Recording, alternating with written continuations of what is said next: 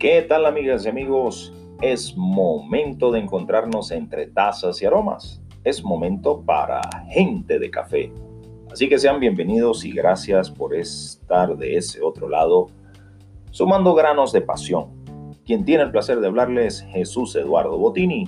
De aquí en adelante, un guía, un amigo compartiendo sus experiencias en este fascinante y mágico mundo. En este episodio 2 hablaremos del café y sus orígenes. Hay tanto que se ha escrito y contado del café, leyendas y anécdotas, unas casi oficiales y otras mágicamente aceptadas. Lo cierto es que el café encierra tantos misterios como compuestos en él. Así que lo que intentaré contar es mi versión de los hechos y desechos detrás de una taza de café. Todo lo que trabajamos en el café debemos poner el esfuerzo para leer sobre su historia. Nos enseña a valorar aún más su presente. Además, ¿qué tal una buena taza eh, de café con una charla agradable y su cliente? El café es el segundo commodity legal, para no entrar en otros campos, más importante sobre la faz de la Tierra después del petróleo. 500 billones de tazas de café se consumen por año. Más de 25 millones de personas participan en ese proceso de la semilla la taza y cerca de 100 millones dependen del café para su supervivencia. Así que esto me impulsa a conocer cómo llegamos a esto. Nada fácil. Leyendas del café encierran desde sus orígenes controversias, romances clandestinos, es decir, cacho parejo, guerras, revoluciones políticas, económicas, culturales y hasta religiosas. Así que cuando veamos un par de baristas peleando porque cuánto café pones en el expreso para dar con tu expreso eh, perfecto o qué temperatura usar para el agua de la preparación, créanme que son unos bebés de pecho ante lo que el café ha podido generar en su transitar. Así que comencemos, que el, el tiempo apremia.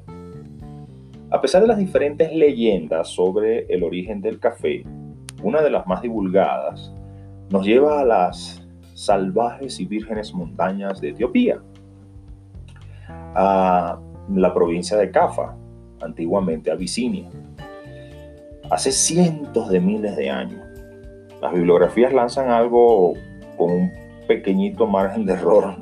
Ahí dicen más o menos entre el siglo 4 al 10 después de Cristo. Pero bueno, resulta que un pastor de nombre Caldi sacaba a pastorear sus cabras y no me pregunten por qué, pero el hombre las arreaba al son de una flauta. Un día, eh, al hacer sonar la flauta, las cabras no le pararon, no venían. Así que él decidió ir por ellas y resulta que las ha encontrado con una saltadera, con una emoción, con un grado de felicidad que estoy seguro que pensó, se drogaron las cabras. Pero solo estaban felices y comiendo frutos y hojas de un arbusto. Finalmente Caldi no dudó en unirse a la parranda de las cabras y se puso a probar unas cuantas cerezas, así que sintió el vigor, la energía, la fuerza del café, de esa cereza. Y pues aquí se encuentran como que dos finales. Uno dicen que Caldi se fue para su casa a contarle a la esposa y bueno, no sé si a vaciar la energía y el vigor del, del resultado del fruto ya que eh, la forma de preparar el café vino tiempo después. Pero hay un final eh, que dice que llevó las cerezas al abad o al sacerdote. Y este intentó infuncionarlas sin un resultado atractivo, un sabor agradable. Sin embargo, al arrojarlas al fuego, este llegó, el fuego llegó a la semilla y los aromas resultantes llegaron eh, a llamar la atención del, sacerdote.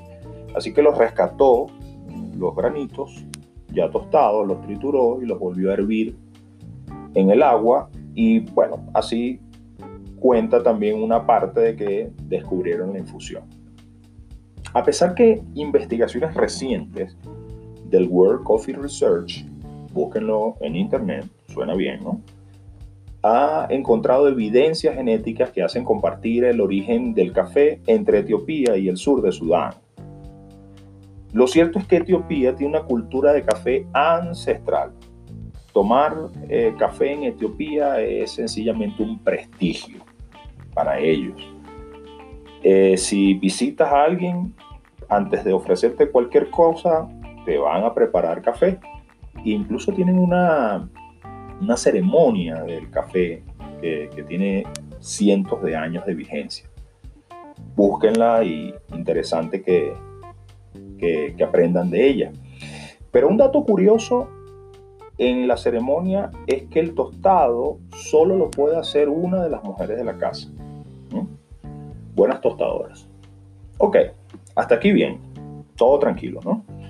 Ahora viene lo bueno, porque los etíopes no pudieron mantener el café retenido. Tampoco se evidencia ganas de, de, hacerlo, o sea, que tenían eh, algo para encerrarlo y qué sé yo. El hecho es que fue cuestión de tiempo hasta que unos comercializadores árabes, traders de la época, y por ahí una leyenda de un naturista musulmán de nombre Yemaledin, probablemente por los años 1400, es quien lleva los granos de café al puerto de Moca. Y en adelante arrancan los primeros cultivos conocidos de café en las montañas de Yemen. Así probablemente la derivación de la palabra café no viene tanto del etíope, que es más como ban o ban, sino que venga del árabe, puesto que el vino es denominado bajo la palabra kowa. Estoy practicando mi árabe. Y pues el café llegó a ser una bebida legal sustituta del vino, que por supuesto no era legal. Así que el café en árabe es denominado con la palabra kahwi. Sigo practicando. ¿Qué traduce bebida vigorizante. A uno le suena la palabra café, ¿verdad? Bueno, paciencia. Sigamos avanzando un poco. El hecho es que el café continuó su expansión por todo el mundo árabe. De hecho, para el siglo XV aparece Abu Bek, eh, un escritor de la Meca, Egipto, quien eh, saca un libro llamado Éxitos del Café y quien, un francés Galián, para 1600 lo traduce al mundo occidental.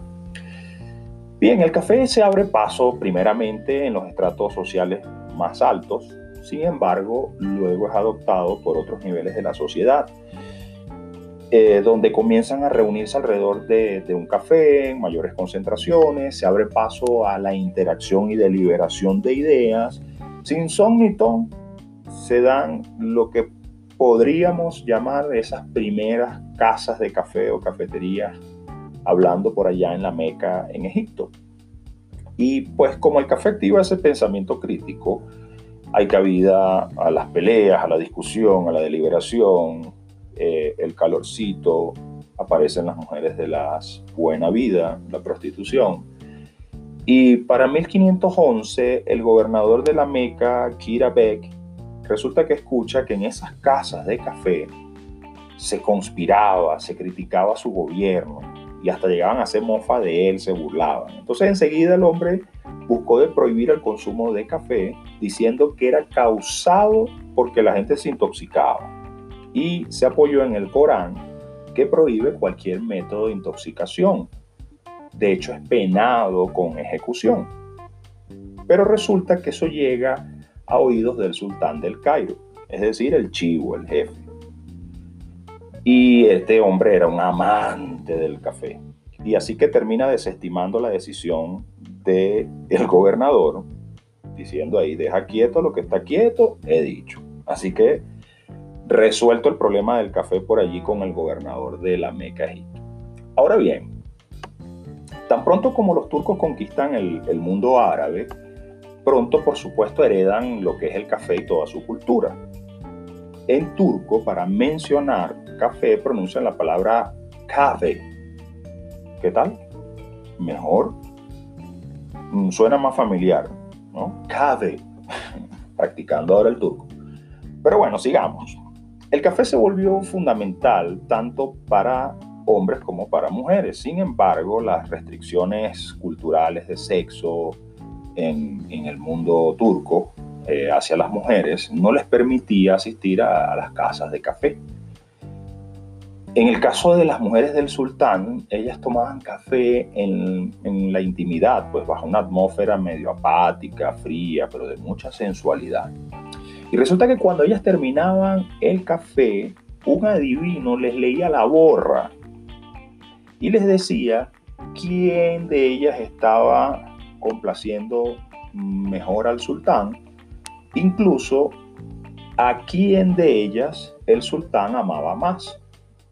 Ahí estaba el tema de las borras.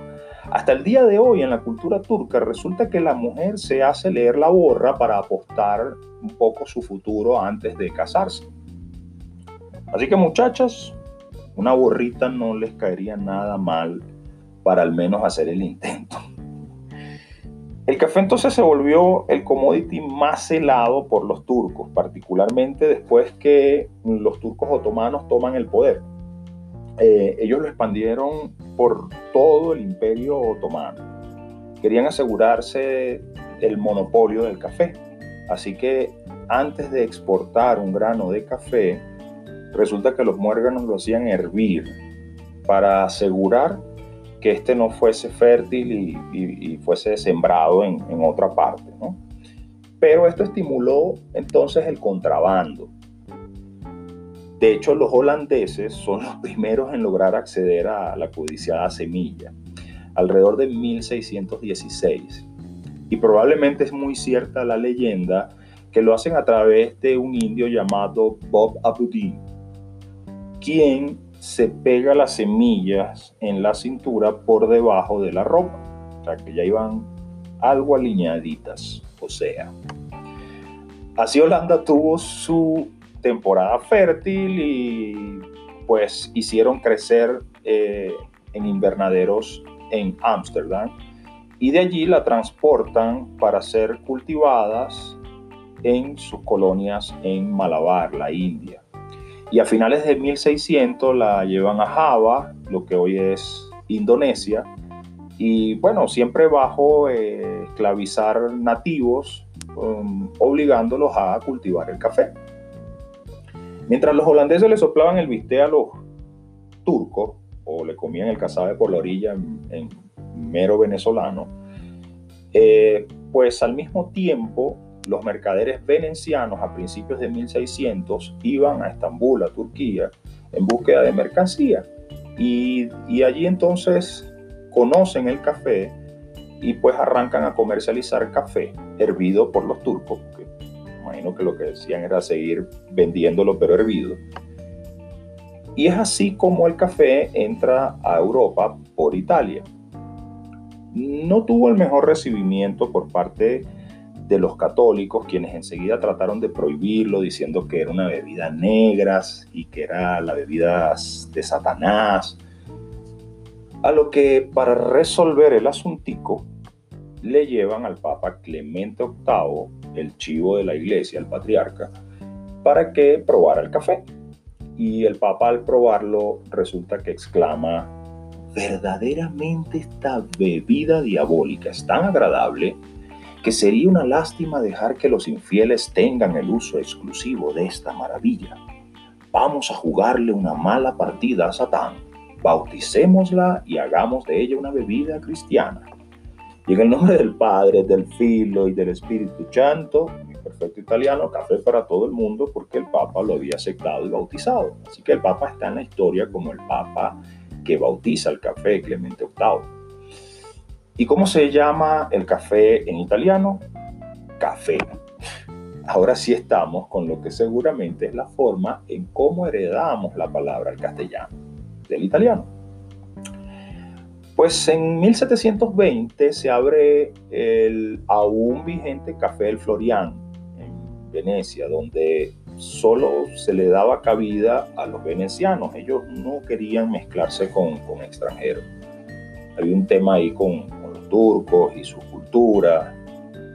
Así entonces, del otro lado de la piazza se abre Café La Vina, donde allí hacían vida los, los extranjeros. Bien, en 1683, Moca, es decir, los turcos, y Java, los holandeses, tenían básicamente los granos de café más buscados y deseados.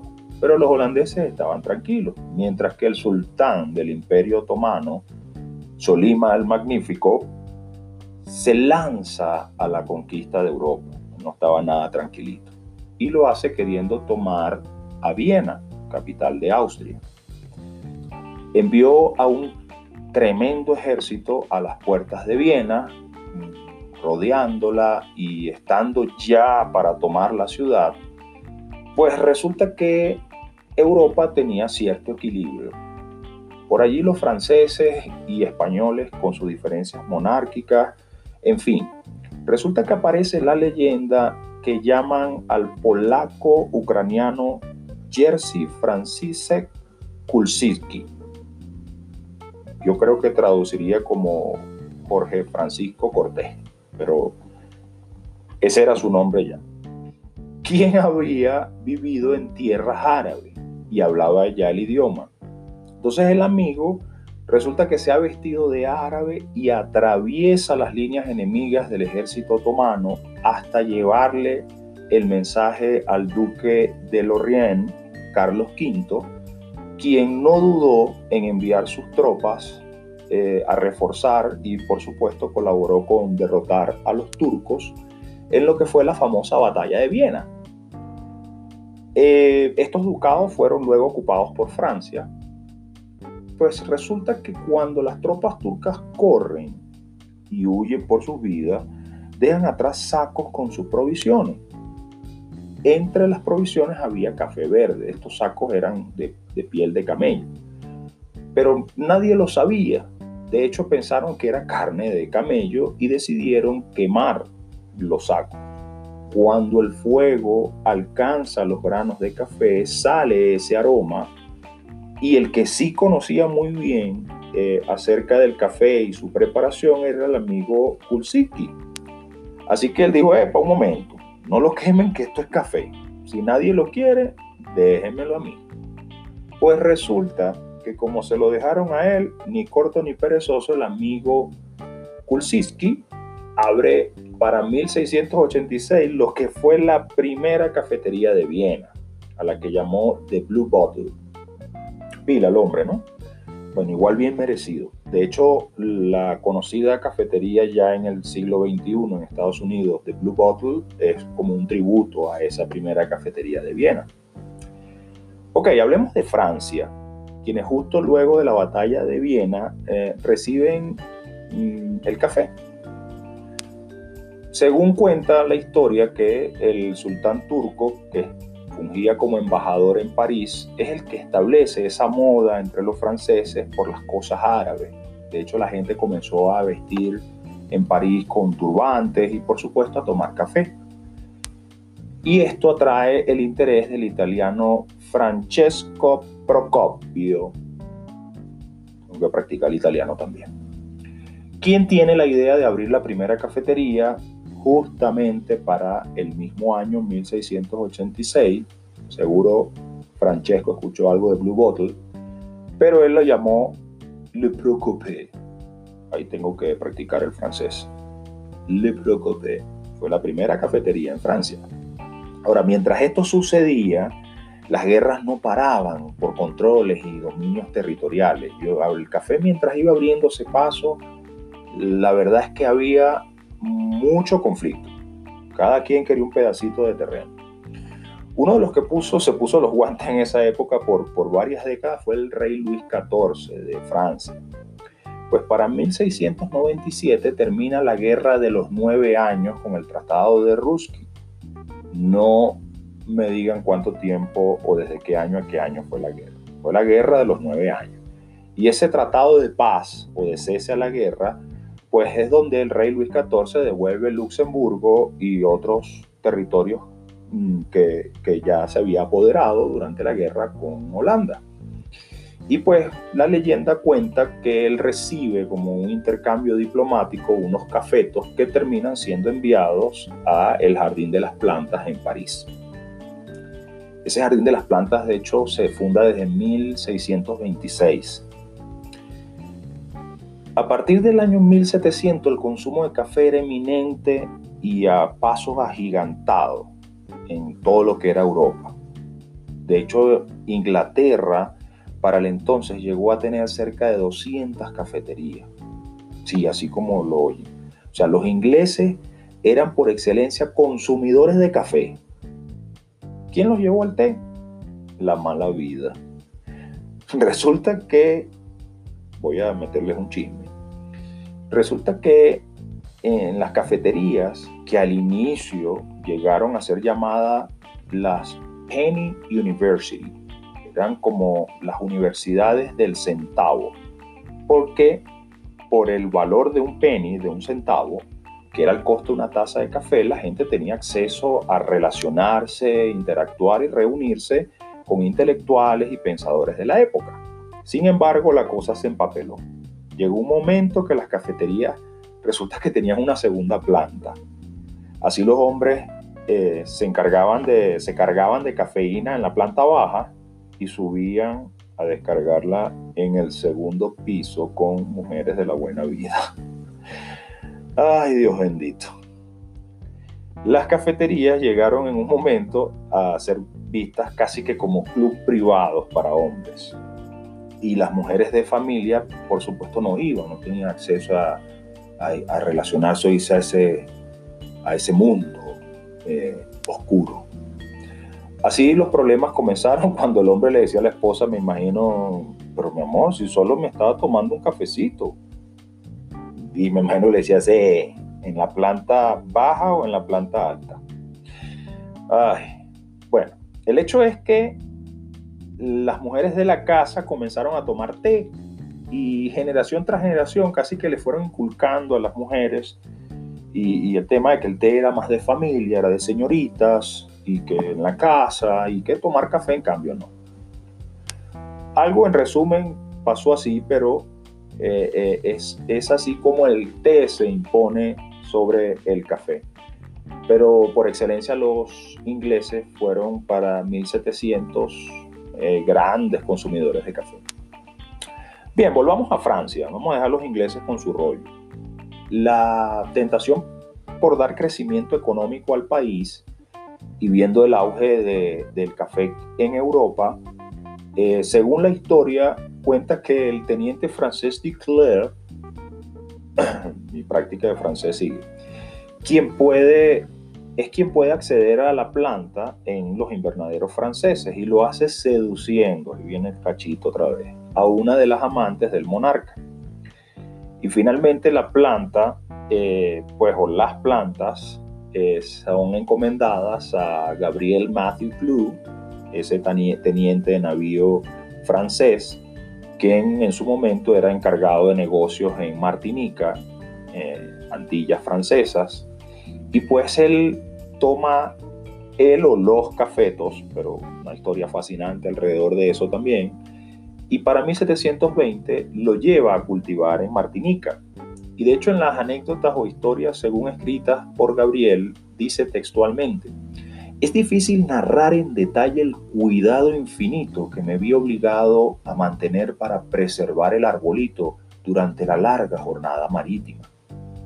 En mi condición de depositario de esa planta tan preciosa para el porvenir de Francia y de Martinica, como para mi propio honor, me embarqué con la mayor satisfacción pronto me vi obligado a compartir mi escasa ración de agua con la planta de café, sobre la cual fundaba las más grandes esperanzas. Según su travesía fue eh, atacada por piratas y bueno, toda una cantidad de, de conflictos que finalmente lo lleva en su persistencia a, a poner la planta en Martinica y donde se desarrolló el cultivo de café y abrió las puertas hacia lo que era la caficultura en lo que ellos le decían el Nuevo Mundo, para ellos.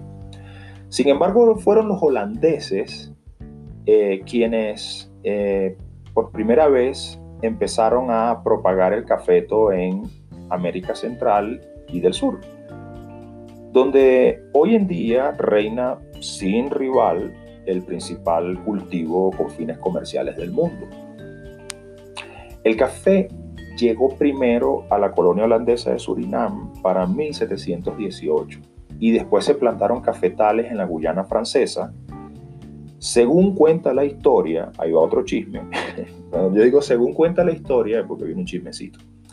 Las semillas son traídas a Brasil en 1727 por el sargento Mor Francesco de Melo Paleta. Hago a practicar mi brasileño. O el portugués. A pedido del gobernador de Maranhão y Gran Pará. Resulta que Paleta sedujo, se levantó, tuvo un juju con la mujer del gobernador de Cayena, que era la capital de Guyana francesa. Y ella en esa despedida le entrega un ramo de flores y entre los pétalos estaban fules de semillas de café. Así el hombre regresa a Brasil bien satisfecho, pero con el mandado hecho. Bueno, nosotros en Venezuela mm, lo recibimos de la mano de los misioneros jesuitas, protagonista de ello el padre José Gumilla para 1732. Eso corresponde a lo escrito en el libro que publica para 1741 el padre Gumilla, eh, al que llamó el, el Orinoco Ilustrado y Comentado. Eran sus anécdotas eh, y travesías por el majestuoso Orinoco. Y según provenía pues de Martinica. Ahora, no me pidan chismes de cómo el padre obtuvo la semilla. Hasta ahí. Lo más fascinante del café es que más de 500 años después, su esencia, su magia, su presencia, sigue siendo igual de impactante en los países y las culturas. Cuando investigaba sobre su historia, no podía evitar trasladarme a mi cafetería en pleno siglo XXI, donde sigue siendo un centro de liberación de ideas, de libre pensamiento, la democratización de las sociedades se manifiesta en cada taza.